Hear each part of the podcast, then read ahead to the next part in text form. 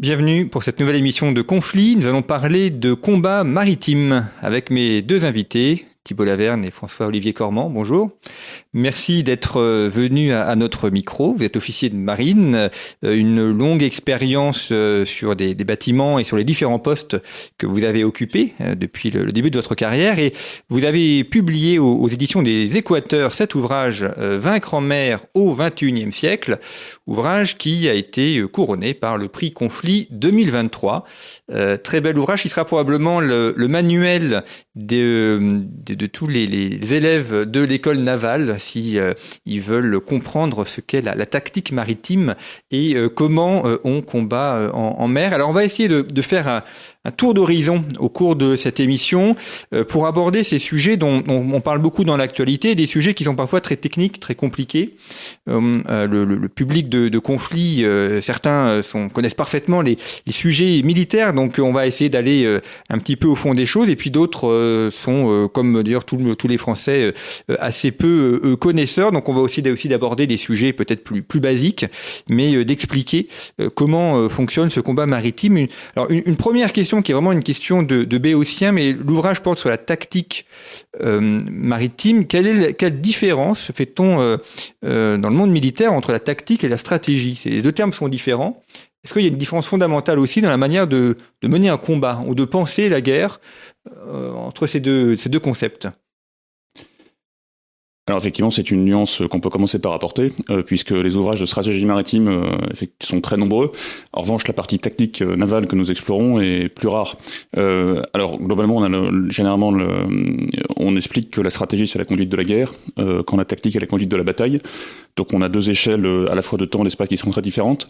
Le niveau stratégique, c'est un niveau qui est relié aux politiques, qui va définir les objectifs de la guerre, des objectifs de temps long généralement, et qui est piloté de manière assez centralisée. La partie tactique, en revanche, c'est ce qui se passe sur le terrain, euh, donc soit sur terre, soit dans les airs, euh, soit sur l'eau, et qui consiste à aller atteindre des objectifs euh, physiques, donc dans différents milieux, pour emporter les décisions qui va permettre d'atteindre des objectifs stratégiques. Et là, pour le coup, on est sur un commandement assez différent, plutôt décentralisé, donc au ras du sol, au ras des flots, avec en face un ennemi dont on voit parfois le blanc des yeux. Alors, il y a quelques euh, semaines, au moment où on enregistre cette émission, le ministre euh, des Armées a, annoncé la livraison euh, à hauteur des années 2030 du, porte-avions. On voit que, enfin, le futur porte-avions, on voit que dans la, construction des, outils militaires aujourd'hui, que ce soit pour la marine ou l'armée de terre, il y a un temps très long entre la conception et la livraison. Ça peut être euh, dix ans, euh, parfois une vingtaine d'années. Comment est-ce qu'on s'assure que euh, les outils, que ce soit un porte-avions, une frégate, un, sous-marin, soient toujours opérationnels ou toujours dans le coup, si je puis dire, entre le moment où on le conçoit et le moment où il est livré et on va l'utiliser? Alors, je pense que c'est une constante, euh, puisque les équipements navals sont des équipements qui sont euh, généralement euh, coûteux, longs à construire, et pas plus particulièrement depuis la, deuxième partie du euh, du XXe siècle. Aujourd'hui, quand on va concevoir un équipement euh, militaire, et en particulier un, par exemple un, bateau ou un sous-marin, on va s'attacher à faire en sorte qu'il ait des marges d'évolution et qu'il puisse en fait être amélioré tout au long de sa carrière.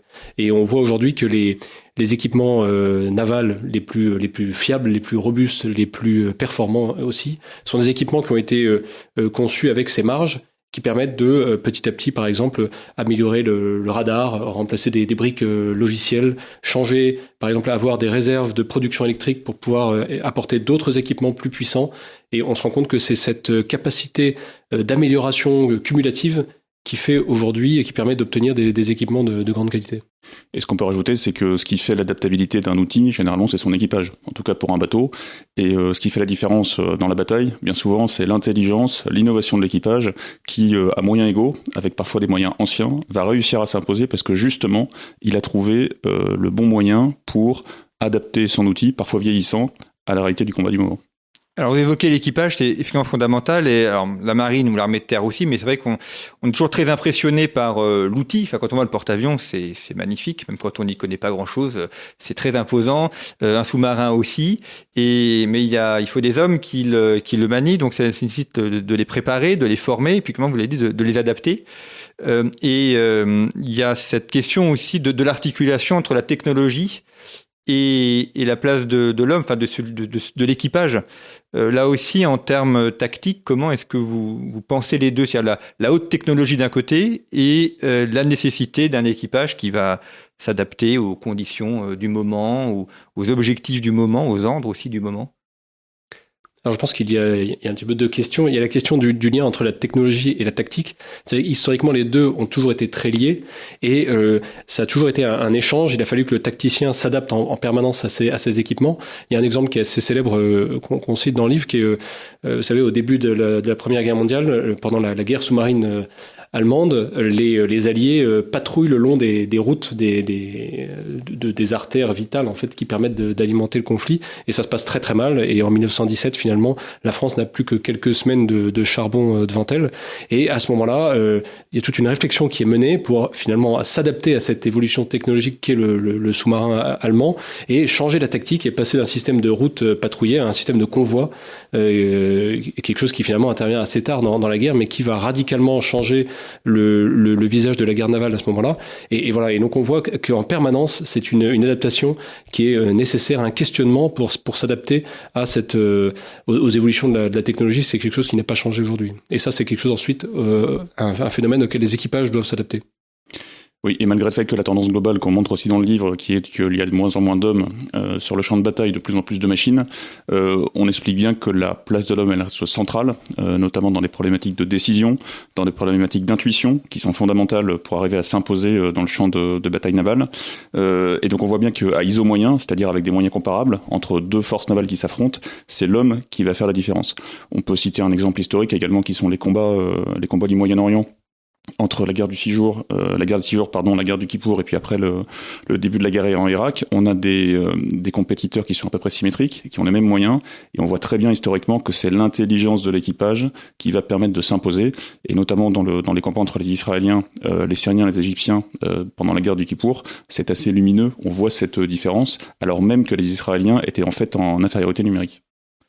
Alors dans votre ouvrage, euh, qui euh, d'ailleurs qui est extrêmement clair et, lisible, donc pour euh, toute personne intéressée aux questions maritimes, on n'a pas besoin d'être spécialiste ou d'être passé par l'école navale pour le pour le comprendre, ce qui est très agréable.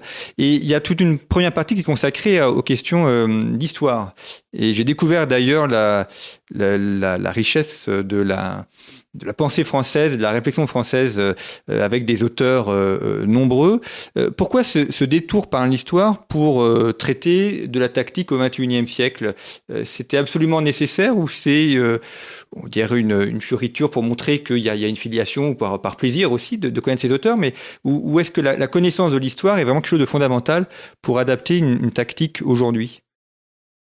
Alors nous avons pris le parti de de tout fonder sur l'histoire et d'essayer d'en faire un, d'en faire quelque chose de prospectif. Parce que ce qui nous a frappé au fur et à mesure de notre, notre carrière, c'est que lorsqu'on étudiait une bataille navale, on retrouvait des similitudes très très fortes avec euh, avec des choses qui se produisent aujourd'hui. Et c'est pour ça qu'on a essayé de, de, mettre dans le livre des, des schémas, des, des, histoires très simples de, de bataille navale. C'est l'histoire bataille euh, euh, un petit peu essaimée, euh, parce qu'on y, on y retrouve, on, on retrouve en lisant aujourd'hui des, des, histoires de conflits qui sont récents, comme par exemple ceux de la guerre des Malouines, mais aussi beaucoup plus anciens, comme la campagne de Suffren aux Indes, par exemple. On retrouve des choses qui sont encore aujourd'hui tout à fait d'actualité. Et j'irai encore plus loin, c'est vraiment fondamental. C'est-à-dire que c'est pas juste un parti qu'on a pris euh, pour avoir un axe d'approche historique, c'est euh, tout simplement parce que la culture générale du combat naval passe par l'histoire. Et au XXIe siècle, euh, ce qu'on explique, c'est que pour pouvoir dominer, il faut avoir cette culture générale du combat naval. c'est ce qui permet d'être créatif. la marine, c'est une armée technologique où on peut très vite être happé, un petit peu obnubilé par les procédés, par l'outil, en manquant de recul. C'est une grande constante qui a été observée justement dans l'histoire où euh, ces générations d'officiers de marine n'arrivaient euh, pas à se défaire de leurs outils et ne voyaient pas plus loin que le bout de leur nez. Euh, et donc cette culture générale qui est indispensable, on essaye de l'apporter et c'est une garantie, nous pensons, pour être créatif demain et pouvoir gagner en mer. C'est-à-dire que la, marine à voile du 18e peut apprendre des choses sur la manière de, de mener une bataille aujourd'hui avec les sonars, des radars, l'arme nucléaire aussi alors, euh, c'est un peu ce qu'on fait dans le chapitre 1. Euh, on fait des parallèles entre hier euh, et aujourd'hui. On commence par les campagnes de Suffren aux Indes. On passe ensuite par la bataille de Ko Chang en février 41, donc en, pas loin de l'Indochine. Et puis on termine par les Malouines. on montre les différences évidentes parce que effectivement les combats de suffrain ne sont pas les combats des Malouines, c'est évident d'un point de vue des procédés. en revanche, sur les grands principes, des choses se retrouvent, que ce soit sur les hommes, que ce soit sur la manière de, penser sa tactique, la manière de s'imposer, la manière de se préparer. Et ces grandes constantes-là, en fait, on peut pas les contourner. Et si on les comprend pas, ces constantes-là, et on les examine dans notre chapitre 4, en fait, on peut pas utilement se projeter dans l'avenir et on peut pas utilement euh, employer des outils euh, sur lesquels on fonde euh, notre tactique les, les 40 ans qui viennent. Il y a un peu un complexe dans, l'histoire militaire française, notamment de l'histoire maritime par rapport à l'Angleterre, où on rappelle toujours Trafalgar, enfin il n'y a pas eu que Trafalgar dans l'histoire de la marine française, on a, aussi des victoires. Et, euh, et à la lecture de votre livre, on voit qu'il y a eu énormément d'auteurs français, de marins qui ont euh, réfléchi aux questions tactiques, aux questions stratégiques. Est-ce qu'il y a, une, spécificité euh, de l'école française euh, Est-ce qu'il y aurait une école française de la pensée tactique ou que l'on soit anglais ou, français, on pense la bataille de la même manière? Je pense que la particularité justement, c'est que le, but de ce livre, ça a vraiment été d'essayer de, combler une lacune.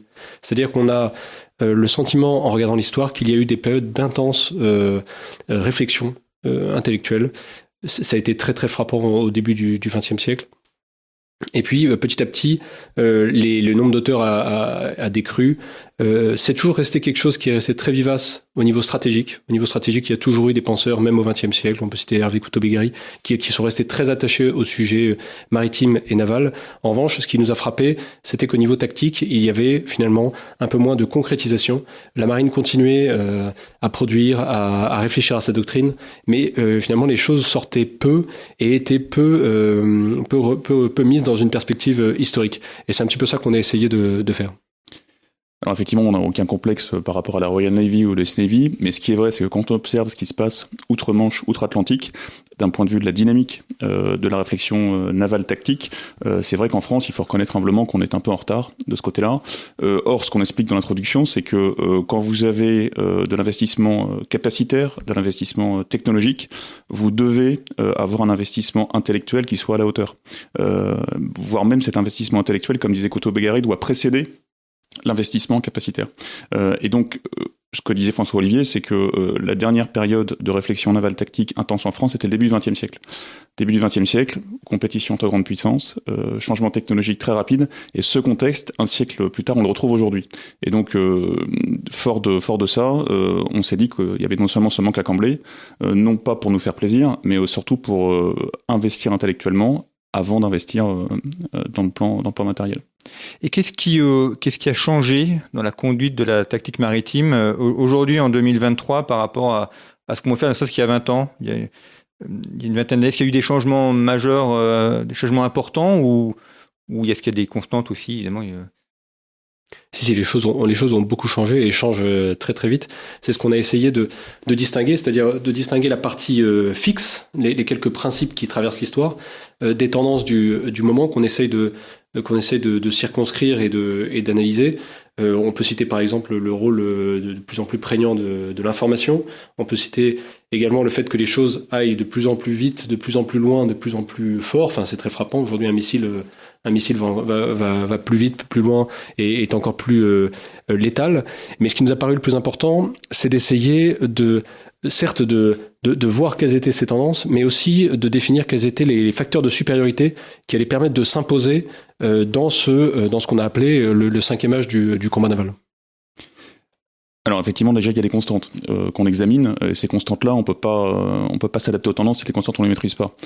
Très simplement, les constantes quelles sont-elles Globalement, le milieu maritime dans lequel se situe l'action navale, qui a des grandes caractéristiques donc qui est euh, global, euh, fluide, lisse, immense en trois dimensions. Tout ça, on revient dessus et on montre comment ça détermine l'action tactique depuis Suffren jusqu'à aujourd'hui.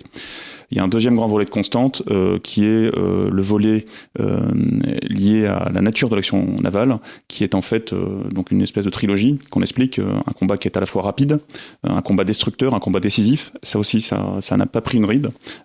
et enfin, il y a des grandes constantes sur la sur la manière en fait d'aborder d'aborder la planification, d'aborder d'aborder le combat naval. Fort de ces constantes là, ensuite on se décentre un petit peu, on essaye de voir les tendances. Donc François Olivier en a donné en a donné certaines. Ce qui est sûr, c'est ce qui change sur 20 ans, globalement, c'est les, les, moyens de la guerre navale. Ça va très très vite. Euh, et donc c'est pour ça qu'on a théorisé notamment ce cinquième âge du combat naval, qui est ce qu'on a appelé l'âge de la robotique. Euh, C'est-à-dire que les moyens euh, d'avant euh, continuent à rester. On a encore des canons, on a encore des missiles, on a encore des avions. Pour autant, cette bascule dans l'âge de la robotique, dans l'âge du numérique, où il y a beaucoup d'applications souvent qui viennent du monde civil et qui trouvent des applications dans le monde militaire, euh, bah, euh, la question qu'on se pose, c'est dans quelle mesure cela remet en cause la manière de travailler techniquement. Il y a certaines tendances, donc l'information euh, qui s'épaissit, euh, qui devient, qui devient exponentielle. La fusion des milieux aussi, on pourra y revenir, euh, et on pourra y revenir après. Le fait qu'il y a une dilatation euh, du champ de bataille, l'influence réciproque de la Terre sur la mer qui n'a fait que, que, croître. Donc tout ça, on l'examine, mais à la fin, euh, moi j'aurais tendance à dire que c'est les constantes euh, qui vont dominer tout ça. les tendances, il faut arriver à, se, à, à prendre une distance vis-à-vis -vis de ces tendances-là pour pouvoir les dominer. Ce que l'on voit aussi qu'il y a une, superposition, c'est-à-dire que les, inventions technologiques ne suppriment pas ce qui existait avant. On, a développé le sous-marin ou l'avion, et euh, ça n'a pas supprimé euh, la frégate euh, ou le porte-avions. D'ailleurs, c'était d'ailleurs une question à une époque, au milieu au milieu 20e siècle, est-ce que le porte-avions sera encore nécessaire ou utile? Oui, il est toujours là. Alors, je pense que Effectivement, de manière générale, on se rend compte que euh, rares sont les, équipements qui ont complètement disparu. Il y en a quand même certains. On voit aujourd'hui plus beaucoup de, cuirassés euh, sur les mers, mais euh, effectivement, on se rend compte que le, nombre de, vecteurs s'accroît et que parfois il est euh, utile d'avoir euh, l'accompagnement on va dire d'une vieillerie et que et que faire rentrer une vieillerie en service peut provoquer aussi une sorte de de, de surprise parce que ça reste un équipement qui est peut-être plus résilient qui est peut-être plus efficace quand tous les, les réseaux numériques euh, ou satellitaires sont sont coupés etc donc effectivement il y a aujourd'hui un, un champ de des des générations technologiques qui est très large. Et donc, quand on réédite une, typologie un peu des, euh, des, moyens de la bataille navale dans notre, dans notre chapitre 2, on essaye d'identifier en fait les grands principes actifs euh, par catégorie de moyens qui n'ont pas changé. Je prends l'exemple du capital ship, dont on parle souvent. Le capital ship, euh, il y a quelques siècles, c'était effectivement les, vaisseaux du roi soleil euh, avec leurs canons empilés sur les bordées. Euh, capital ship qui s'est mué ensuite en cuirassé, puis en porte-avions. Euh, sont également apparus les sous-marins nucléaires, les sous-marins nucléaires, donc d'attaque ou lanceurs d'engins. Et donc, on peut se dire, mais le visage de la guerre change. Bah, sur le capital ship, en fait, le principe ne change pas. C'est-à-dire que c'est l'outil qui va permettre d'emporter la décision dans la guerre d'escadre. C'est-à-dire entre deux flottes qui s'affrontent en haute mer pour se disputer ce qu'on appelle euh, la maîtrise de l'espace aéromaritime, et eh ben le capital ship, c'est celui autour duquel tout tourne. Ça ne veut pas dire que c'est le seul bateau euh, en mer. Euh, il est souvent escorté, il est entouré d'autres bateaux, mais euh, il y a un principe de liaison des armes qui se fait avec euh, différents moyens autour d'un capital ship, exemple. Et puis euh, également dans le chapitre 2, on fait une typologie de, des moyens qui ne sont pas capitaux, euh, des moyens qui vont servir à exploiter l'espace maritime. Par exemple, toute la, toutes les, les flottes amphibies ne sont pas du tout des moyens d'escadre qui sont là pour s'imposer en mer, ce sont des moyens qui sont là pour aller utiliser la mer ensuite, pour agir vers la terre, une fois que les capital ships euh, ont fait leur effet. Donc euh, globalement, le capital ship de demain, moi je ne sais pas dire le, lequel c'est exactement, mais le principe d'un capital ship pour dominer dans la guerre d'escadre, lui restera. Alors, je voudrais aborder la, question maintenant du lien entre marine, armée de terre, euh, armée, euh, armée de l'air, notamment si on prend quelques opérations militaires euh, euh récentes, par exemple l'intervention française au, Sahel. Il y a eu plusieurs plusieurs noms euh, d'opérations, euh, Serval, Barkhane, euh, l'Afghanistan également. Là, quelle est la, la place de la, la marine? Ce sont des guerres qu'on voit essentiellement en guerre terrestre, donc armée de terre. Est-ce que la marine est là pour comme un, un, accompagnement, comme un soutien, comme une manière de, de protection, ou est-ce qu'elle a un rôle peut-être directement plus, plus frontal dans ces, dans ces guerres qui ont été menées ou ces opérations qui ont été menées? Alors, si on prend l'Afghanistan, par exemple, euh, le... Alors, le... effectivement, le, la marine euh, a un rôle qui est différent euh, selon les opérations, et ça, donc, quand on remonte dans l'histoire, euh, il y a toute une typologie euh, d'emploi de, donc de la force navale qu'on qu retrace dans notre livre.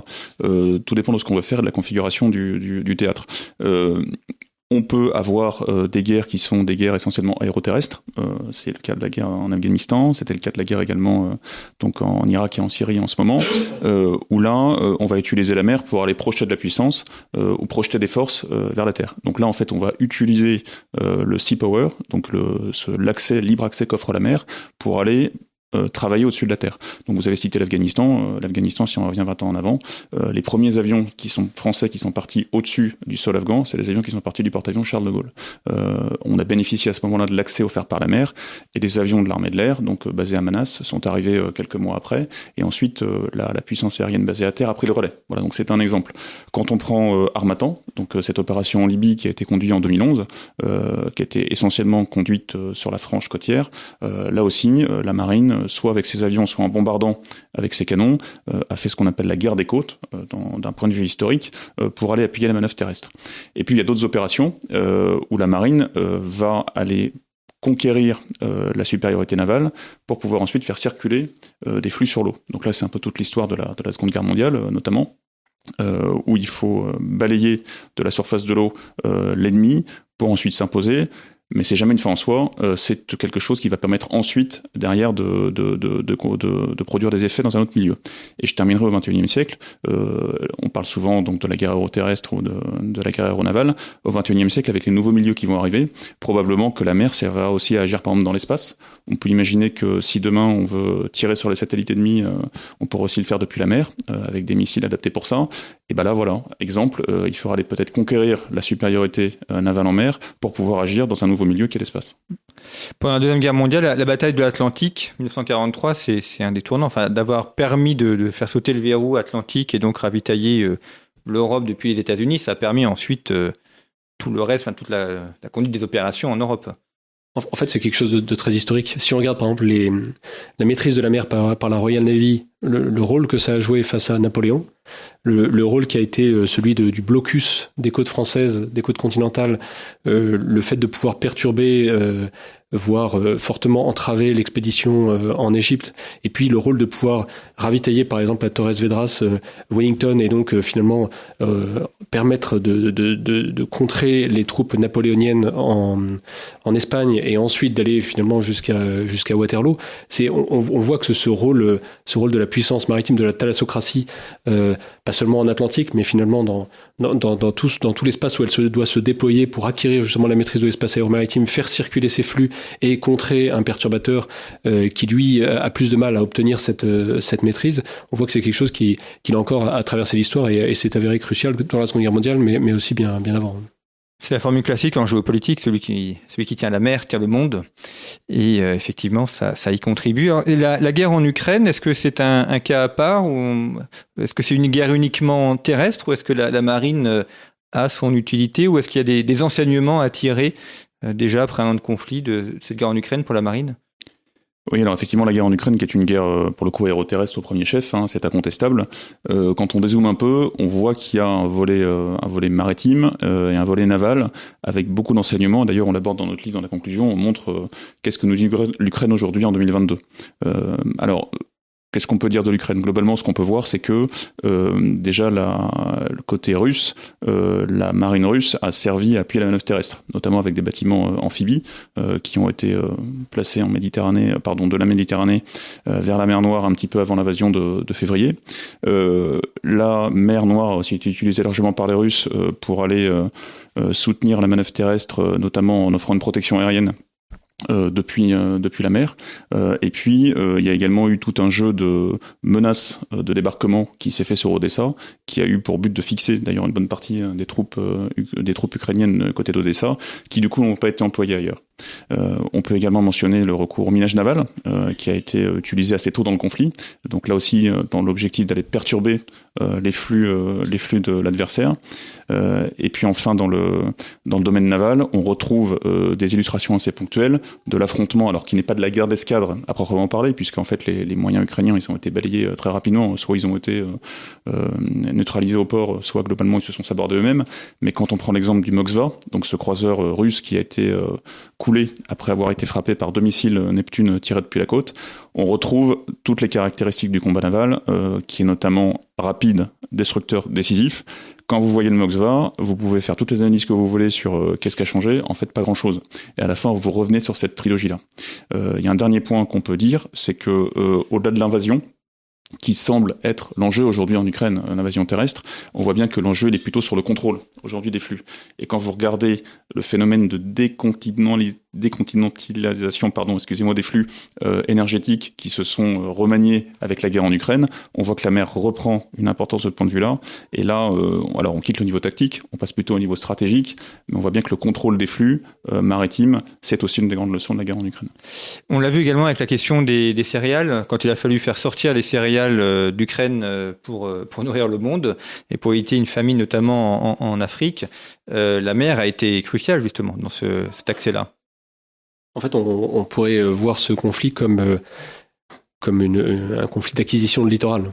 C'est-à-dire qu'aujourd'hui, acquérir un littoral, c'est effectivement acquérir des infrastructures euh, portuaires et donc des débouchés pour des marchandises. C'est acquérir aussi maintenant des, câbles sous-marins qui transportent des données, mais aussi parfois de, tout simplement de l'électricité. Euh, c'est voilà, c'est le fait que le littoral euh, soit devenu finalement une denrée précieuse en fait aujourd'hui une, source de convoitise très importante et c'est ce qu'on voit aujourd'hui euh, en Ukraine. D'ailleurs, la population mondiale est elle-même euh, essentiellement sur le littoral. Enfin, il y a un phénomène de littoralisation qui a à tous les niveaux, au niveau économique, au niveau euh, productif, même les principales usines dans le monde sont aussi au bord du littoral. Donc le, littoral devient un, concentré de l'activité humaine. La, couverture que vous avez euh, utilisée est assez évocatrice parce qu'on a, on a un navire français, un navire américain, un navire italien. Euh, ce qui rappelle aussi que lorsque la France mène une opération, elle ne le fait pas seule, elle le fait toujours avec ses alliés. Et donc il y a aussi cette question de, euh, du travail interallié et de la, de la manière de s'accorder aussi, parce qu'on, enfin, chaque euh, nation a sa manière de, de penser la tactique, de d'avoir son propre armement.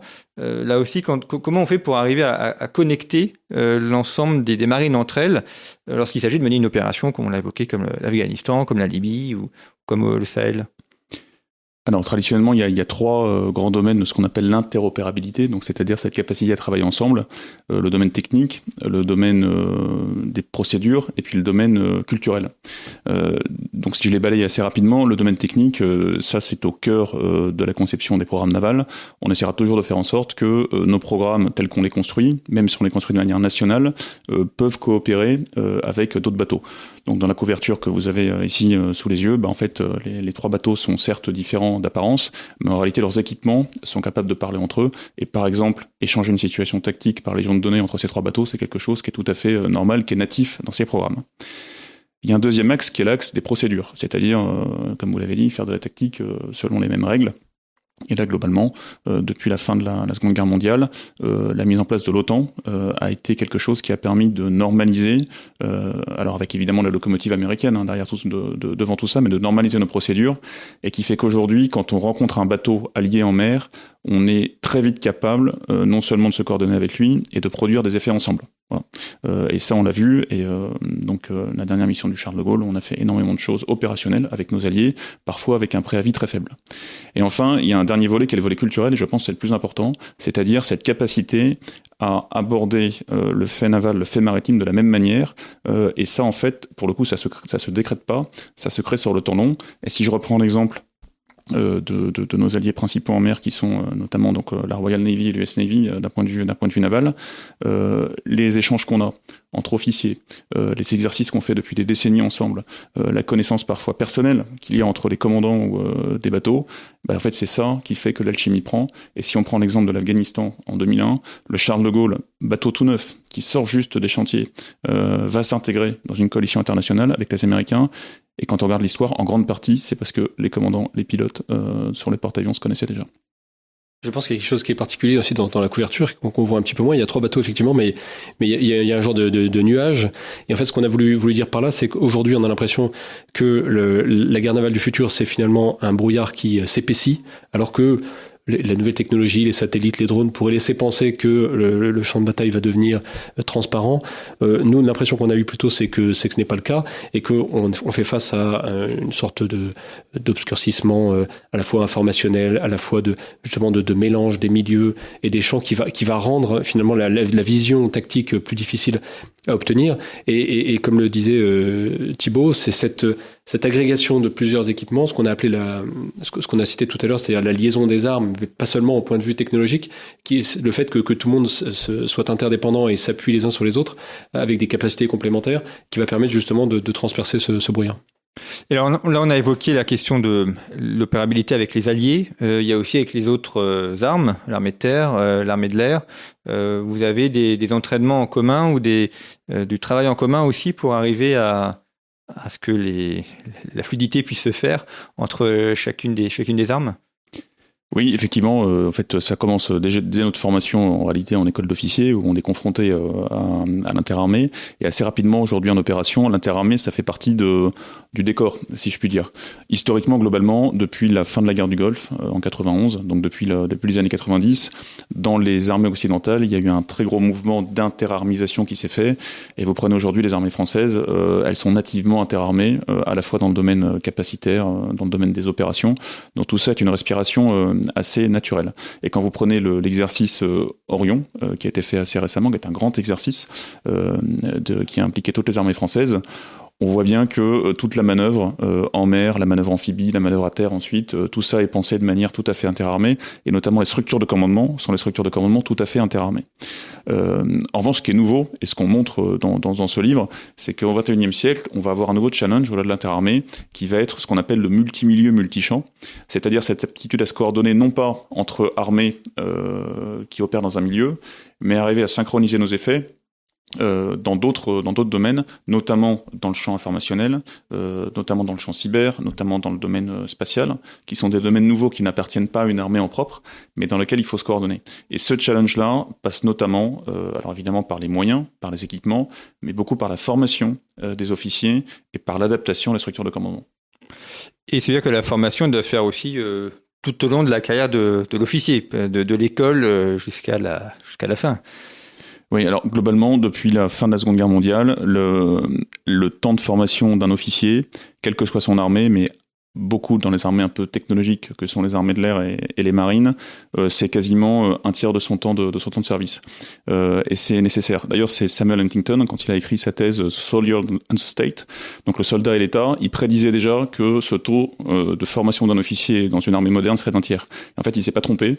On en est là. Et ça, c'est nécessaire parce que la conflictualité évolue tellement vite que si vous ne vous formez pas correctement, vous serez pas capable de prendre l'initiative, d'aller tirer les bénéfices euh, dans les domaines qui émergent pour arriver ensuite à vaincre dans votre, dans votre champ professionnel. Alors, ce que vous écrivez dans l'ouvrage, c'est la, tactique, enfin, le, cinquième âge euh, du combat naval. Euh, c'est quoi exactement ce cinquième âge et qu'est-ce qu'il distingue des, des précédents? Alors, le cinquième âge, c'est un découpage évidemment un peu arbitraire. Et comme tous les modèles, euh, ils sont, ils sont imparfaits, mais de manière euh, très générale, euh, je vais commencer par le premier âge, donc l'âge de la voile, qui commence à peu près au milieu du 17e et qui se termine au milieu du, au milieu du 19e, avec donc une trilogie qui va être la vapeur, le blindage, le canon, qui vont commencer à s'imposer. Donc là, on rentre dans le deuxième âge, qui est l'âge du canon, qui est un âge qui va durer jusqu'à peu près à l'entre-deux-guerres. et sa manifestation la plus paroxystique, ce sera le cuirassé, hein, ce, ce capital ship que tout le monde connaît à ce moment-là. Ensuite, un troisième âge qui est l'âge de l'avion, où là, globalement, les porte-avions vont s'imposer, euh, le combat naval va se, produire à distance et euh, le duel entre bateaux, entre escadres, va se faire sur des distances euh, décuplées avec les avions. Les avions ensuite laissent la place aux missiles, euh, sans totalement disparaître après la après la Seconde Guerre mondiale. Et là donc euh, les premières guerres, notamment euh, donc du Moyen-Orient et notamment la guerre des Six Jours, voilà, on, la date généralement comme le début de l'ère du missile, ère du missile dans laquelle on note encore en grande partie. Et puis donc ce cinquième âge, j'en viens maintenant à votre question, qui est cet âge qui est caractérisé par l'émergence des robots. Euh, donc les robots, hein, qu'est-ce que c'est? Donc un, robot, ça peut, ça, mobilise beaucoup de beaucoup d'imaginaire. Concrètement, ce qu'on voulait euh, dire par là, c'est que sur le champ de bataille, c'est une grande tendance de moins en moins d'hommes, de plus en plus de machines euh, et de plus en plus de machines pour faire des choses et parfois même pour penser par elles-mêmes. Donc il y a des locomotives là-dedans, il y a la locomotive de l'intelligence artificielle qu'on examine, la locomotive également du traitement massif de données, la locomotive donc des, tuyaux de circulation de l'information euh, dont, la taille ne fait qu'augmenter. Et donc dans ce cinquième âge-là, euh, les procédés changent et on examine dans quelle mesure le changement de ces procédés va affecter la manière euh, d'aborder la tactique navale. Et donc cette figure qu'on essaye de donner pour, pour la rendre un peu parlante, c'est le robot. Donc le robot, c'est le drone, le drone aérien, le drone sous-marin, le drone de surface. et puis plus généralement, c'est tous ces équipements un petit peu autonomes, pilotés à distance, dotés de capacités décuplées, qui s'imposent de plus en plus dans la guerre navale, sans pourtant remettre en cause ces équilibres fondamentaux. Il y, a les drones, alors c'est un petit peu le, concept à la mode. Euh, on rêve beaucoup, on fantasme beaucoup sur le, sur le drone. On pourrait imaginer des bateaux euh, complètement autonomes, euh, sans, sans marin finalement, pilotés à distance et puis qui feraient les opérations nécessaires. Alors je pense qu'on peut on peut tout imaginer. C'est ça qui est, extraordinaire.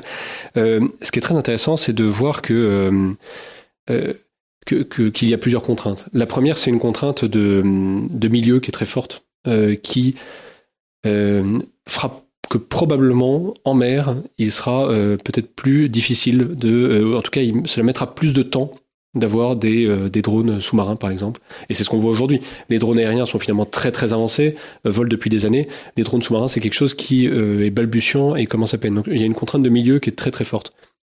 La deuxième chose que je voudrais dire, c'est que on, on, fait, on a beaucoup tendance à faire du, euh, du drone la solution miracle. Et euh, je pense qu'une des leçons de l'histoire, c'est que si le drone va se généraliser et va apporter une plus-value qui est incroyable, attention, euh, veillons à ne pas non plus lui conférer toutes les qualités tout de suite. On a un exemple qui est très frappant dans le domaine naval, qui est que les, la marine américaine a, a mis en service récemment son premier drone catapulté depuis un porte-avions. C'était, c'était un, succès majeur. C'est, c'est une, une petite révolution euh, technologique. Euh, elle est le, seul pays à, le faire aujourd'hui. Et en fait, on s'est rendu compte que ce drone, qui est, fantastique, sa première mission, ça a été de lui confier euh, le ravitaillement des autres avions. Voilà. Alors que tout le monde s'attendait à ce que ce drone commence par faire des missions de bombardement, d'assaut euh, en mer, etc. Et donc non, euh, de, manière très pragmatique, voilà, la meilleure, la chose à laquelle il était le plus adapté, c'était euh, aller ravitailler les autres avions qui eux étaient des avions pilotés. Donc ces contraintes et cette, attention à ne pas en faire une arme miracle doivent nous guider pour, pour définir justement ce que ce qu'apportera le drone demain.